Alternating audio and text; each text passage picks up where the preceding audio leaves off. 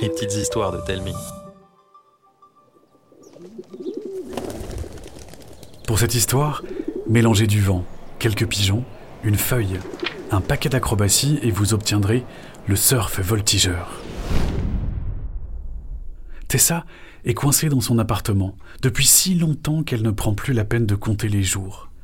Même si elle peut regarder la télé, profiter de ses jouets et de ses BD, l'ennui peut surgir n'importe quand pour l'emporter dans sa tanière débordante de tristesse. Heureusement, Tessa a mis au point une technique infaillible pour lui échapper. Elle s'installe à sa fenêtre et contemple le paysage. Si la vue n'a rien d'extraordinaire, elle offre juste ce qu'il faut de ciel bleu, de verdure et d'animation pour s'évader. En face, un gang de pigeons roucoule sur un muret. Un coup de vent propulse une feuille sous le nez de Tessa.